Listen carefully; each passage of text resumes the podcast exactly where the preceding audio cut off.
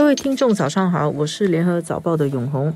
我是华文媒体集团的李慧玲。这一两天在股票市场引起很大关注的事情，在新加坡的很多投资人可能有注意到这件事。我想新加坡人其实很多应该也有参与这个投资的。之前每个人都希望自己可以有幸的买到那个股票，答案还不知道。我们要谈的，大家也猜得到了，就是这个星期四。全球至今最大的 IPO，中国的科技金融企业蚂蚁金服要在香港上市，但是在这个上市之前，蚂蚁金服跟他的母公司阿里巴巴的创始人，从十月底到现在就新闻不断。就是星期一晚上，中国那边是由证监会发出来的信息，有一个很短的一条新闻，很简单，它只有一句话。中国人民银行、中国银保监会、中国证监会、国家外汇管理局对蚂蚁集团实际控制人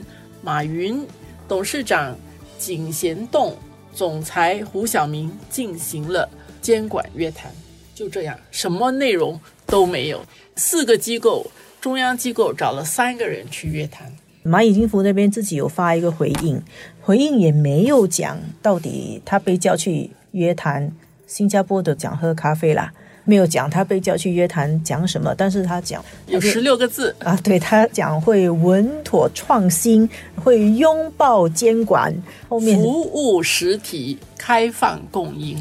这样的一种来往啊，其实就是很典型的中国新闻。你如果是不熟悉的话，就很愁苦的看着这样的两段话，呃，不知道怎么办才好。不过这个东西其实叫做什么？未定不可言传，但是可以意会。那个意会很明显，我觉得这四个部门在蚂蚁金服要上市之前四天，在晚上发了这么一个消息，四大部门一起把马云叫来喝咖啡。他发出了这个信号，那么呢，讲是监管约谈，然后马云蚂蚁金服那边就发一个东西说，我们会稳妥创新，会拥抱监管，意思就是我会被你管，会服管啊。这一个消息显然会对于星期四蚂蚁金服上市的股票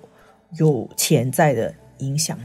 其实这个新闻你再往前推一些，就是十月下旬的时候，在上海的一个呃金融外滩峰会 CF 四十啊，嗯，中国的金融四十人的论坛上，马云当时的一场演讲传播其实也蛮广。当时他谈，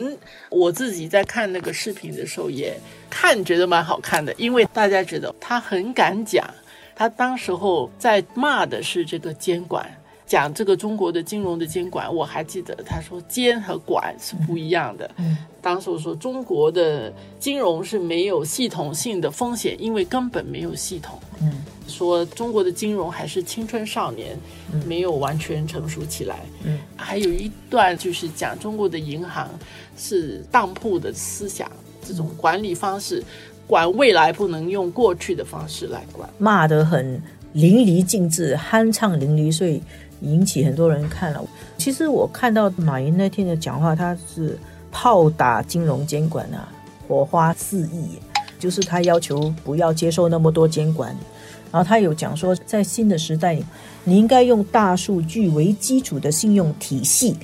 来取代当铺思维，就不用抵押的，不用抵押的，用大数据。其实我看到有一些蚂蚁金服的报道，他们在短短几年内发展的很成功，是跟他用。数据是很有关系的，因为中国的小企业贷款很难，嗯，基本上小企业就没有东西去给银行抵押嘛，就去跟银行借钱。我要发展我的企业，借不到钱，就只能够跟亲戚朋友借钱，很很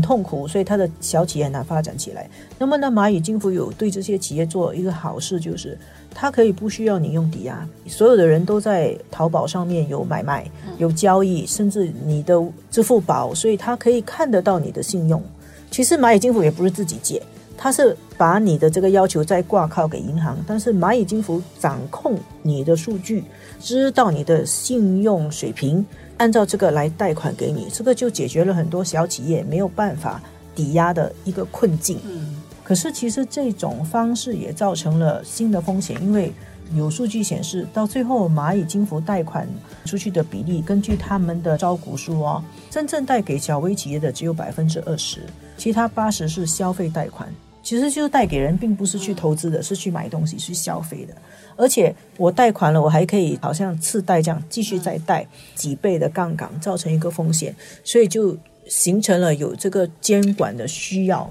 那么啊，可以看得到这次是中国的监管部门跟马云的一次交手。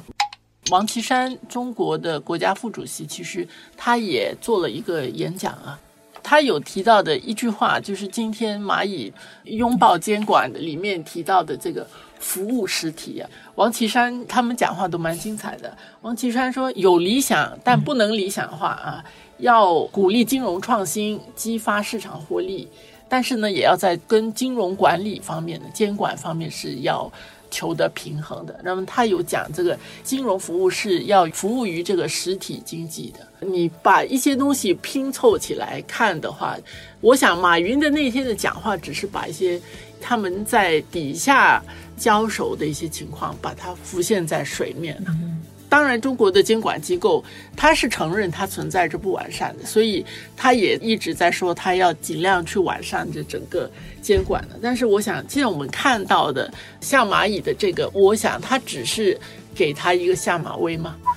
这个整个事情到十一月三号晚上，先是这个上交所，就是上海交易所，因为原来这个。蚂蚁呢也是准备到上交所去科创板上市的，但是上交所呢也宣布呢是暂缓蚂蚁科技集团的这个上市的决定。那么香港的这个上市还上不上得了？到晚上接近十点钟，其实另外一则新闻出来，蚂蚁集团他自己宣布呢，他会暂缓香港的这个上市。阿里巴巴集团呢也发出了这个公告呢。特别有说，就是他们会和蚂蚁集团一起积极的配合和拥抱监管，有一段小小的这个回应。我们看到中国的民营的这些企业，当它它的那个规模影响是到这么大的地步的时候，它当中的那些运作，